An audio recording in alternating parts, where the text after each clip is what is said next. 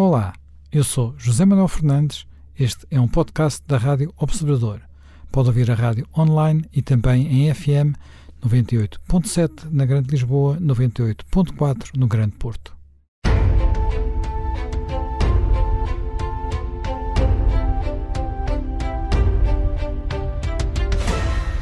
Bem-vindos de regresso a mais um Conversas à Quinta.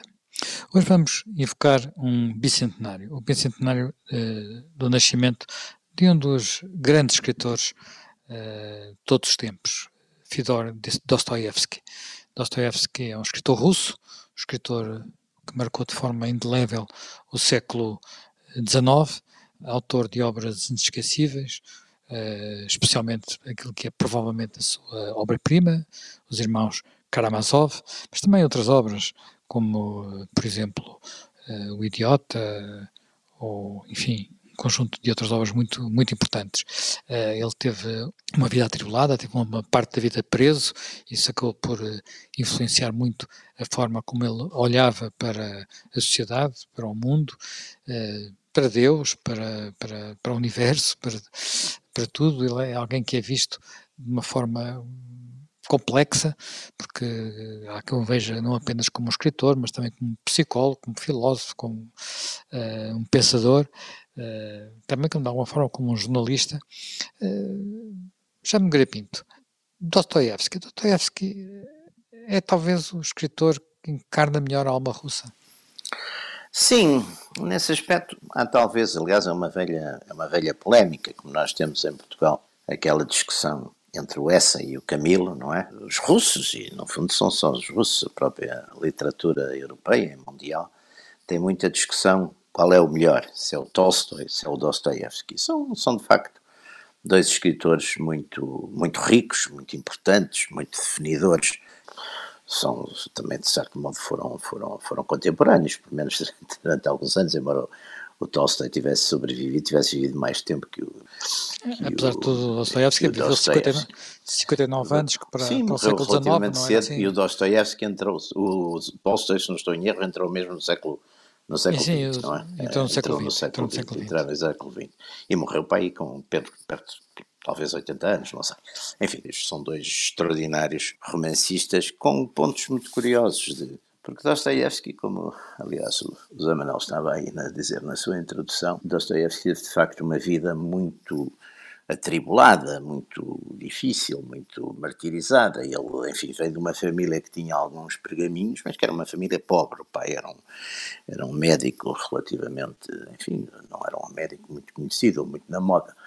Ele frequentou, apareceu em em Moscou, depois uma academia de engenharia em Petersburgo. Esteve metido, enfim, em numa, umas conspirações uh, anti, anti-czaristas e foi, de facto, em consequência disso, foi julgado e foi condenado na altura a oito anos de cadeia, só que passou por uma coisa terrível.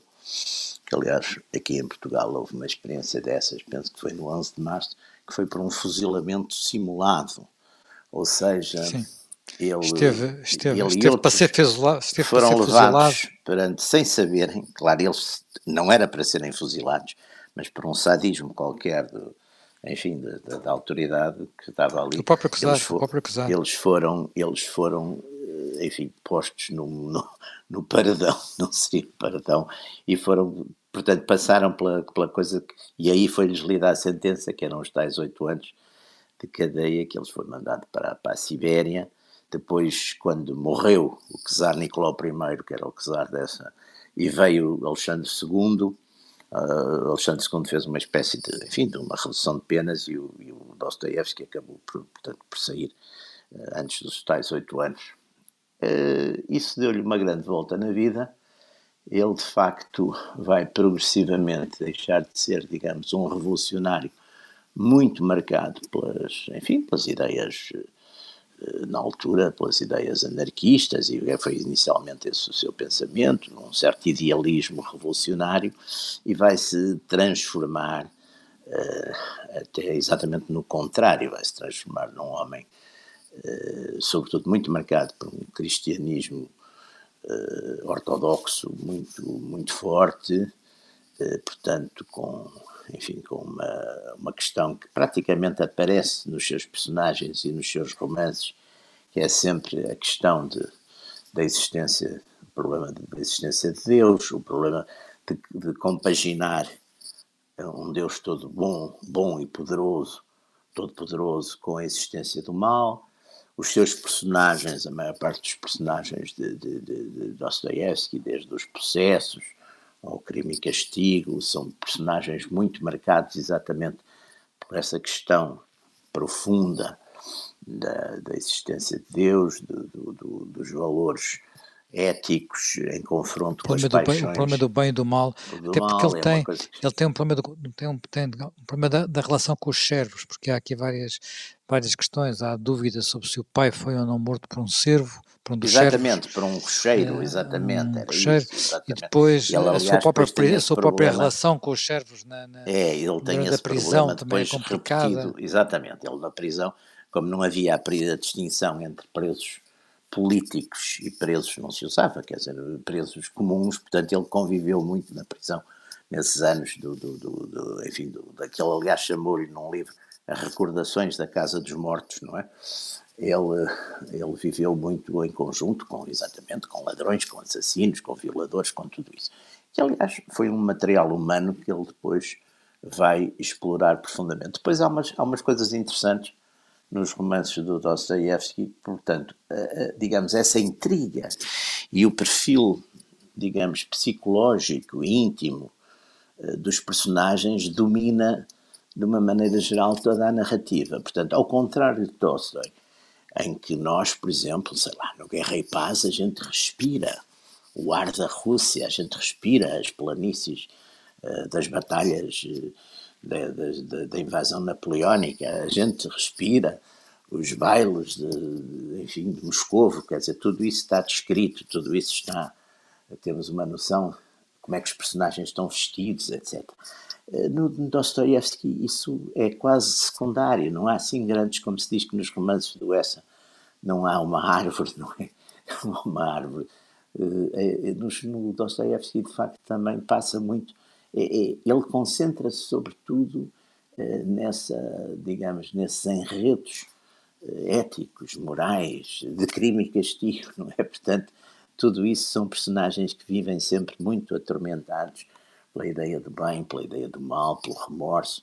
Ou seja, é, é, é de facto, nesse aspecto, um romancista muito marcado por um cristianismo, pelo cristianismo ortodoxo e o cristianismo russo, também muito do ponto de vista político, também é preciso ver essa relação que ele tem muito com a Rússia, com uma Rússia eh, terra cristã, terra da defesa do cristianismo. É muito interessante porque ele, Dostoiévski, numa, enfim, numa série de, de, de, crónicas que ele tem, que o chama-lhe Diário de um Escritor, que são uma série de reflexões dele políticas, sobre política e sobre acontecimentos. Ele, ele, ele por exemplo, indigna-se muito durante o período da Guerra da Crimeia, ele indigna-se muito com os países, com a França e com a Inglaterra, que estão aliadas aos turcos, que são países cristãos, mas que se vão aliar aos turcos na Guerra da Crimeia contra a Rússia, que é também um, um poder cristão. Portanto, ele tem muito essa,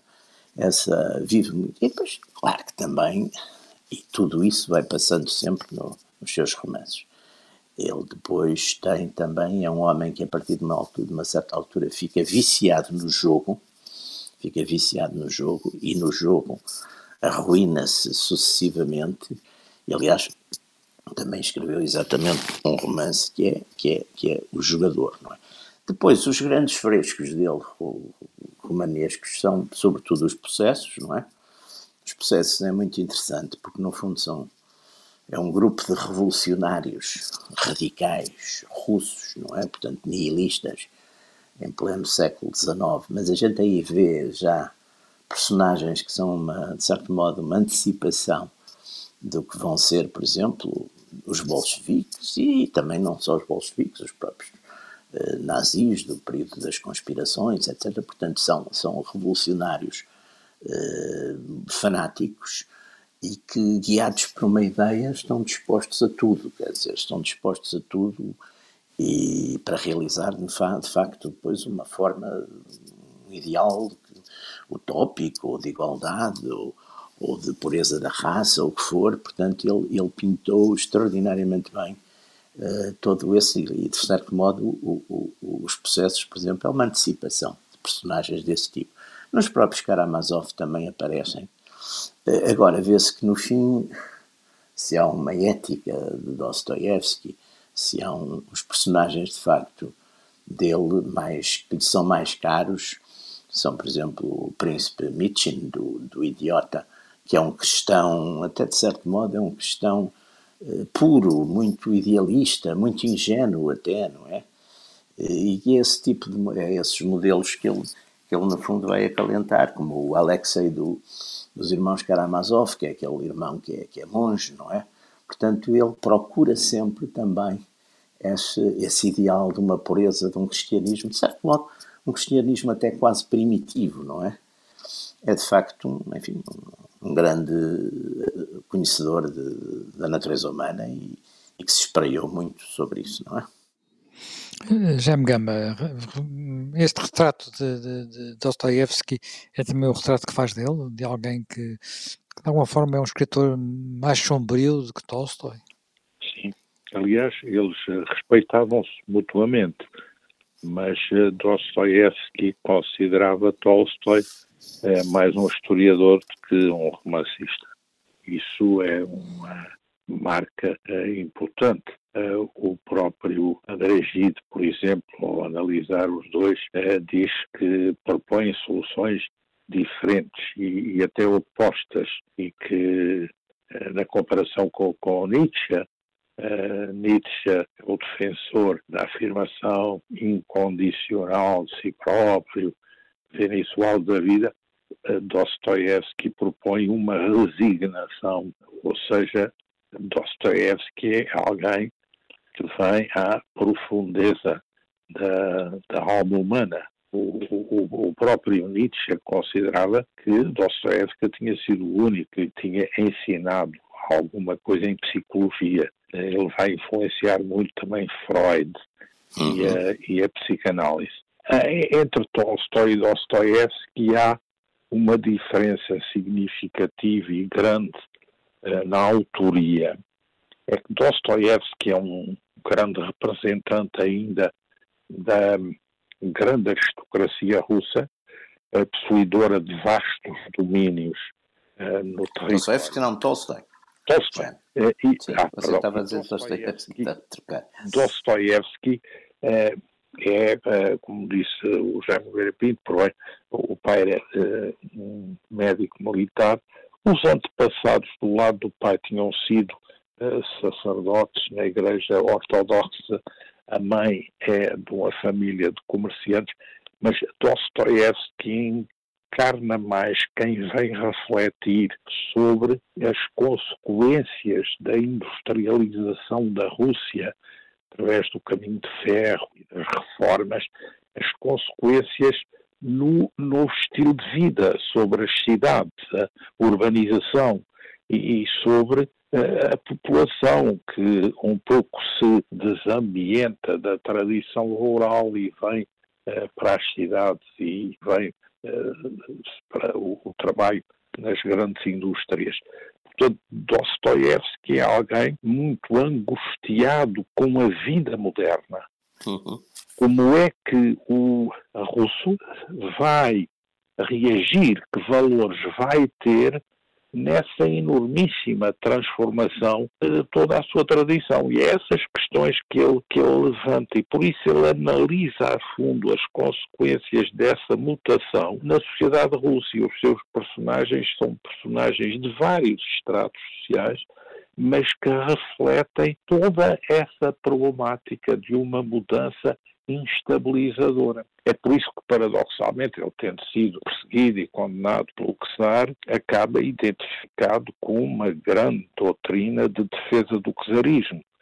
É por isso que ele, eh, sendo crítico de certos aspectos da vida russa, não abraça o modernismo nem a europeização completa. Ele faz longas viagens na Europa depois, aliás, de ter estado preso na Sibéria, e uh, numa cidade que hoje pertence ao, ao Cazaquistão a cumprir uh, uma pena de serviço militar forçado, porque ele era uh, engenheiro militar, a primeira parte da pena era um campo de concentração, mas depois quatro anos e depois ainda tem que cumprir mais cinco em completamento do serviço militar forçado, porque ele se tinha formado numa academia técnica militar. Portanto, ele tem aí uma experiência das profundezas no contacto com eh, toda essa diversidade de caracteres humanos,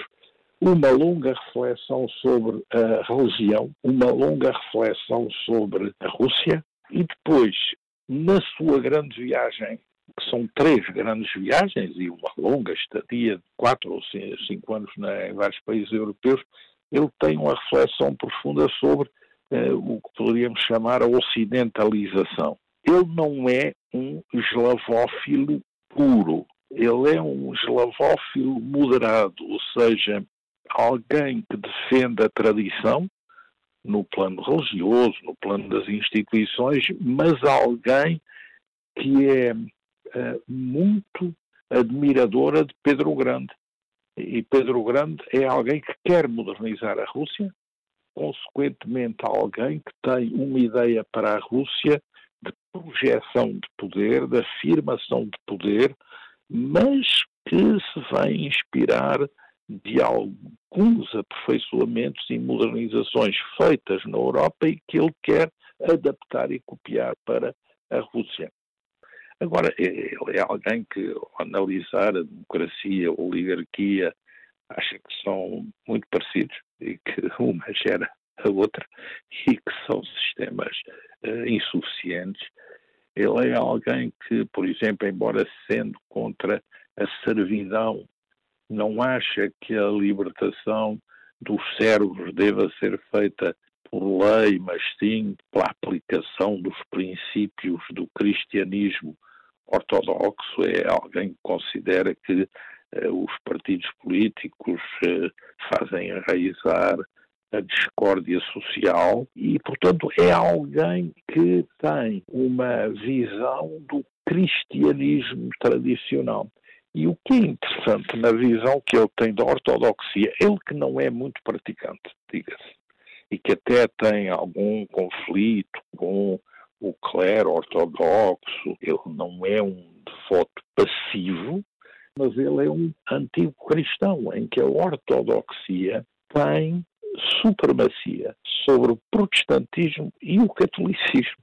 E o que é interessante é ver como ele acha que o catolicismo cedeu à modernidade e aí assemelhou-se a Roma no legalismo, eh, na tradição individualista, no próprio ceticismo metodológico, abriu o caminho ao protestantismo e o protestantismo abre o caminho ao liberalismo e o caminho ao socialismo ateu, porque ele, num determinado momento, tem alguma simpatia uh, pelo socialismo bíblico, pelo socialismo cristão. Sim, sim. Ele tem uma profunda vinculação religiosa, ele, no campo de concentração, na, na, colónia penal, só estava autorizado a ler o Novo Testamento, mas ele já levava de casa um contacto muito importante com o trabalho que marcou a época de Johannes Hübner, geógrafo e naturalista da Universidade de Leipzig, na Alemanha, mas que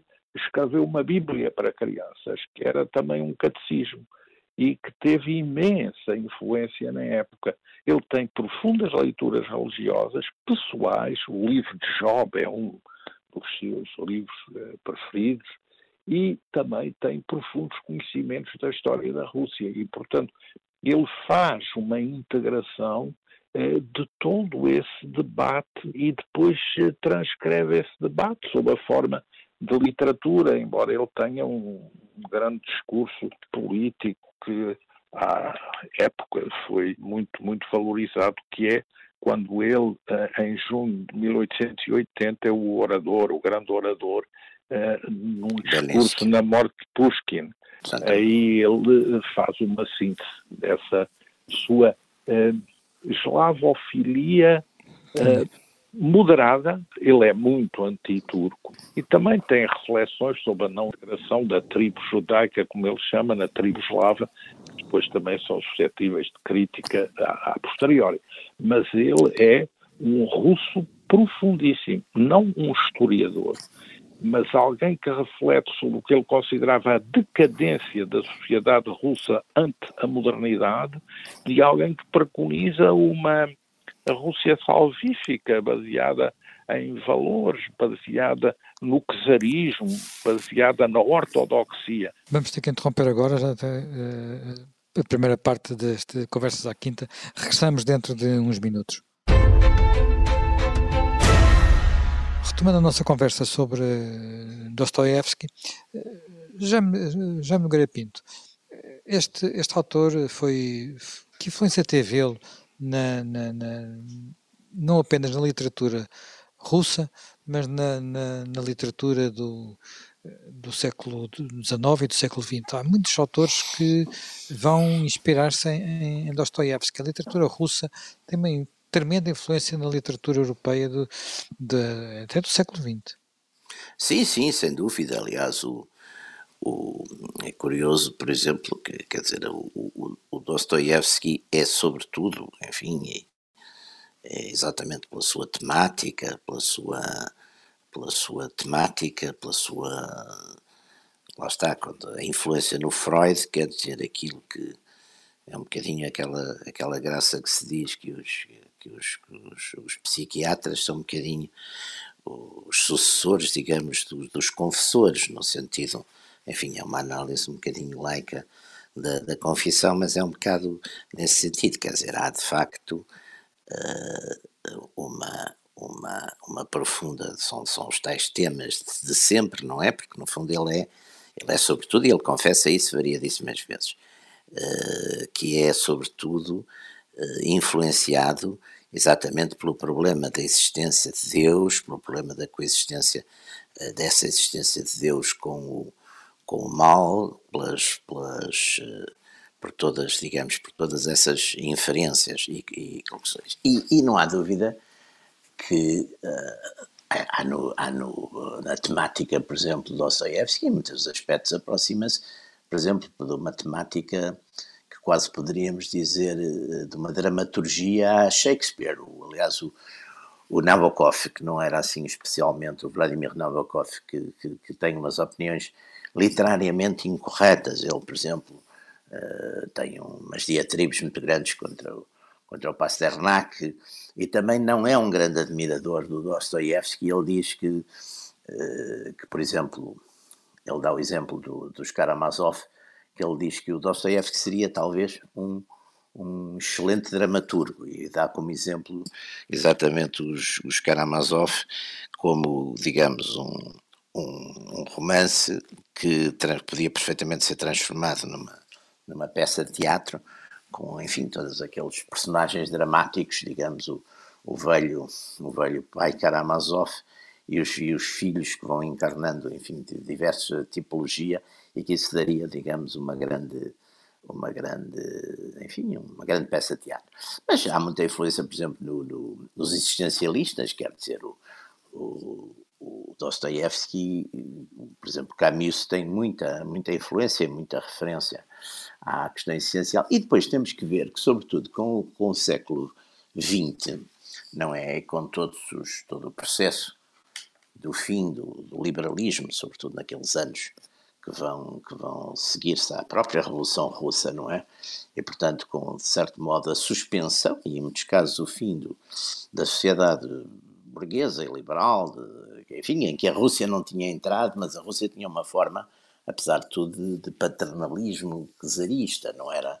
Mas a, a entrada no totalitarismo, de facto, e, portanto, homens que são uma espécie de iluminados, como é o caso Lenin, como é o caso do Trotsky, como é o caso do próprio Hitler, que são personagens muito dostoiévskianos, portanto, eh, enfim, a reflexão no, século XX em relação à, à novela e ao, e ao, romance e à obra de Dostoiévski foi muito também à procura uh, desses personagens que, de certo modo, tinham sido previstos ou antevistos ou, ou, ou desenhados numa época em que talvez ainda não fosse a sua época, não é? Por isso há muito, há muito no, no, no enfim, na, na, obra de Dostoiévski, há, muito, há muitos personagens e muitos que são, de certo modo, uma previsão, são quase uma espécie de ficção científica, científico-literária de, de tipos de, enfim, de heróis e de vilões que iriam aparecer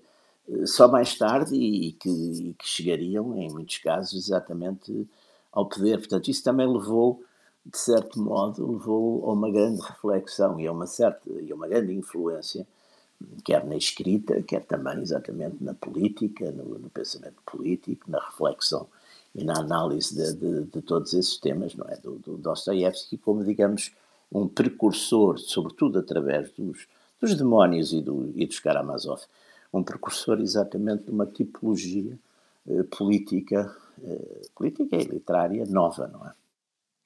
Uh, Jaime Gama, o, o, esta, esta temática do, uh, digamos, as reflexões de, de, de Dostoiévski sobre, sobre o bem, sobre o mal, Uh, sobre, e nomeadamente sobre, também sobre, sobre Deus e, e o que é que sobra quando, quando, quando não há Deus, até que ponto é que elas depois vêm uh, influenciar outros, uh, outros escritores que passam por, não diria por experiências idênticas, porque não são não exatamente o mesmo, mas também passam por campos de, de, de, de de concentração no século, já no século XX e que acabam por também eh, Sim, por Solzhenitsyn. Solzhenitsyn tem muita coisa do Dostoiévski. Por, eh, por, eh, e que no fundo se, se, confrontam com o problema daquilo, dos limites daquilo que o homem é capaz de fazer, não é? Até onde é que o homem é capaz de ir. É, vamos a ver. eu não acho que o Dostoiévski seja um escritor centrado na questionação da existência de Deus. Eh, ele é um cristão eh, sólido, ortodoxo, tradicional. Ele é mais centrado... Rogério, desculpe, mas ele põe muita questão da dúvida nos personagens, não é? Ele diz sempre que é questão isso central, é, mas, põe, atenção, põe muita questão é da dúvida, coisa. mas claro que ele não tem, ele, depois, de certo modo não tem dúvida. Vamos, vamos depois a, outro, a esse outro plano da dúvida, porque eu acho que ele não é um existencialista. E se influencia, ou é dito que influenciou os existencialistas, isso vem muito eh, da peça do Sartre sobre os eh, possédés, eh, mas ele não é um existencialista. Ele é um crístico, ou seja, ele é alguém eh, que eh, na prisão se identifica com o sofrimento de Cristo, reflete sobre a figura de Cristo e sobre a forma como da figura de Cristo se pode extrair uma interpretação da história, da cultura e uma quase filosofia política, se se quiser. Mas, mas ele não é quem questione pelo lado da dúvida para a certeza, porque ele, uh, digamos, nesse eh, nesse debate, uh, ele tem o seu lado já muito bem definido. ele está seguramente aqui muito bem enraizado do lado do cristianismo contra o nihilismo, do lado da religião contra o materialismo e, e também do lado da Rússia contra a Europa uhum. da, da modernidade. Agora, de onde vem a possibilidade eh, de caminhar para esse proto-existencialismo do Dostoevsky, eu acho que é mais da técnica narrativa que ele escolhe, que é a polifonia, que é uma marca que ele traz à literatura até aí não existente. Ou seja, num romance, cada personagem dá a sua versão e o autor também navega entre essas versões e ao final não deixa bem uma certeza deixam interrogação. E, portanto, aí ele é um problematizador, não é um divulgador de pequena dogmática. Portanto, aí pode abrir-se esse caminho de interpretação. Mas ele, ele tem pessoas que influenciou e que gostam muito dele, Chekhov, Solzhenitsyn, uh, o freudismo, Sartre, Nietzsche, mas há uh, pessoas que não gostam dele. por exemplo, Hemingway. Hemingway diz que nunca havia um escritor que tem tanta coisa boa como tanta coisa má. E uhum. achava que ele era um escritor. Uh, o Turgenev e o Nabokov detestam uh, o, o, o Dostoiévski. E se nós depois formos ver uh, mais à frente, por exemplo, uh, Maurice Barrès. A França tem uma Sim. solução pelo Dostoiévski, mas Barrès dizia em Dostoiévski não há filosofia, há uma psicologia mórbida. Isto uhum. é negativo. E o próprio Bernanos dizia também, ah, todo o Dostoiévski é para refazer catolicamente. Porque, na verdade, o Dostoiévskismo, se se quiser, é também uma crítica do catolicismo como uma espécie de proto-socialismo. O, o, o Dostoiévski acha que o protestantismo é precursor do liberalismo, que ele acha também que é uh, muito, muito problemático, e o catolicismo é precursor do socialismo que depois na Rússia vai desembocar nesse socialismo ateu. Mas a, a ligação, o, o, o Dostoevsky nunca foi membro de uma organização terrorista. Aliás, esse pois grupo não. a que ele pertenceu em, em São Petersburgo era um grupo de quem o próprio Bakunin dizia que era um grupo capaz de fazer qualquer ação, era um círculo literário de reflexão. Sim, era, sim, um sim, círculo, sim. era bastante inocente, quer dizer, tinha alguns membros revolucionários, mas era muito inocente, não é? Sim, e Aquilo ele vai mesmo... lá interessado pelas leituras, interessado sim, sim. por manter esse diálogo, interessado por uma certa curiosidade intelectual. Só que aquilo apanha a, revolução de, apanha a Revolução de 48 e o Exatamente. Fica, e o Czar resolve cortar mal pela raiz, digamos assim. Sim, sim. Porque o, o, o é, é, é entre digamos, o, o grande vencedor de uh, Napoleão, uh, que é o, o Alexandre I, e depois o Nicolau I, uh, há um golpe de Estado dos dezembristas. Dos que é visto, exato, dos dezembristas, exatamente. Militar, da aristocracia militar. Claro, e, claro. O Nicolau I vem consolidar o poder de uma forma muito brutal e, e uh, o círculo intelectual em que se movia o Dostoiévski, que estava numa sede de afirmação também, como escritor, para se projetar no círculo literário, apanha um pouco por tabela esse, esse movimento. E, e depois sofre longa condenação, e depois é, essa prestação complementar de serviço militar forçado, mas isso é, digamos, é, vamos a ver, há coisas que são muito injustas do ponto de vista pessoal, mas a obra de Dostoiévski não teria existido sem essa infelicidade pessoal, porque é aí que ele vai adquirir toda a sua grandeza na contemplação das estrelas, na mística, na meditação, na reflexão profunda sobre os caracteres humanos e na reflexão profunda sobre uh, uh, uh, o destino da Rússia, a sociedade, a Bíblia, o cristianismo, o confronto da Rússia um pouco do ponto de vista intelectual com a Europa, o seu confronto com a Pérsia, o Império Otomano, a sua ideia da redenção dos Balcãs, na reintegração dos eslavos dos Balcãs no Império Russo e também o desmantelamento do Império Otomano e até a expulsão dos turcos de uh, Istambul, porque ele defende uma restauração do Império de Bizâncio. Portanto, isso é uh, uma coisa que deriva da sua vida vivida intensamente até ao limite dessas situações do quase fuzilamento e depois essa, esse longo destino prisional na Sibéria, na Sibéria profunda e na fronteira com um, a turquicidade, no, no Cazaquistão. Portanto, ele vai fazer do seu infortúnio a sua fortuna literária, a sua grandeza literária.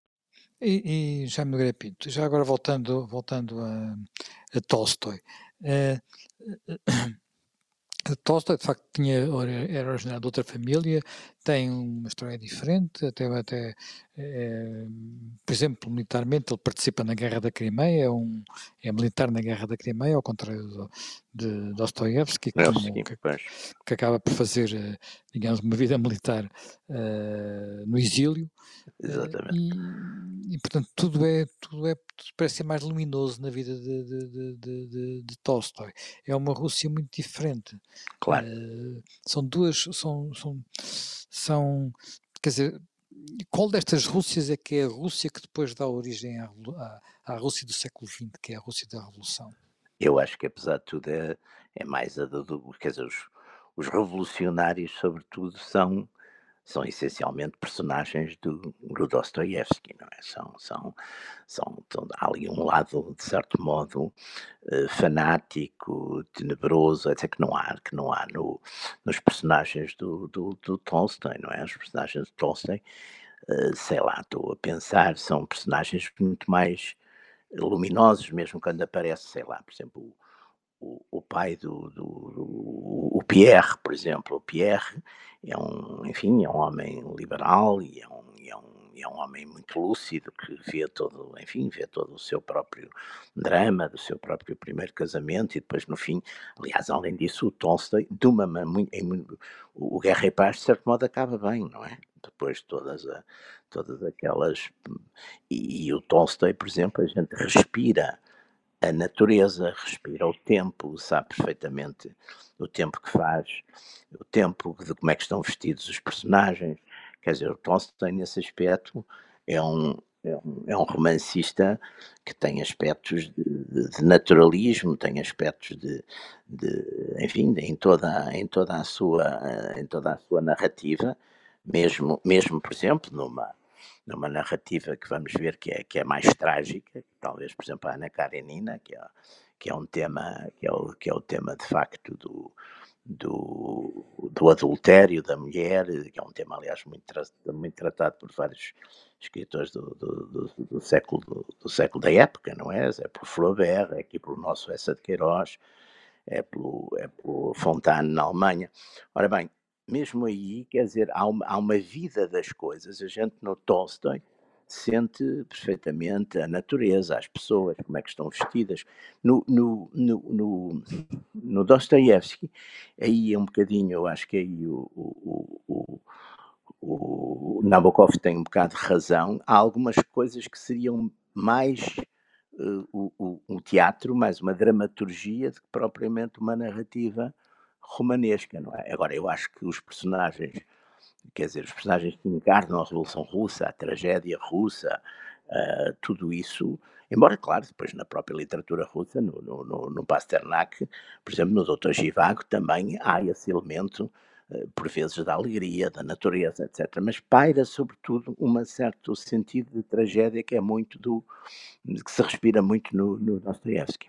Shem Gama, em Portugal, até que ponto é que Dostoiévski, Dostoiévski chegou cá? Os nossos, uh, fica-se com a ideia que é um escritor que teve pouca influência entre nós. Mas é muito lido. Ah, Não, muito lido é. Muito lido é. Há muitas traduções, muitas traduções, eh, até agora, a partir de alguns anos, muitas traduções diretamente do russo, eh, e foi muito lido por várias gerações e muito refletido e muito meditado. Agora, falarmos da influência eh, direta, eh, sei se eh, podemos eh, inferir ah, alguma coisa eh, completamente expressiva e, e, e decalcada, mas à prosa e reflexão que anda perto dessa problemática, um pouco Raul Brandão, um pouco Teixeira Pascoais.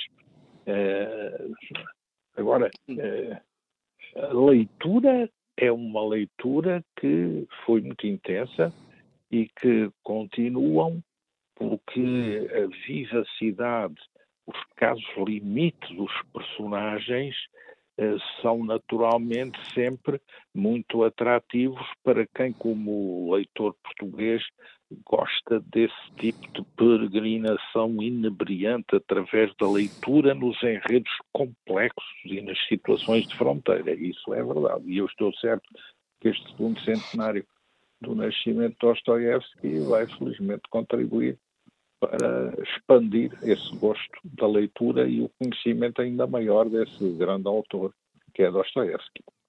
Bem, nós, entretanto, chegamos uh, muito rapidamente ao fim do, do, nosso tempo. Foi mais um Conversas à Quinta. Uh, estamos de regresso dentro de uh, uma semana para mais um programa.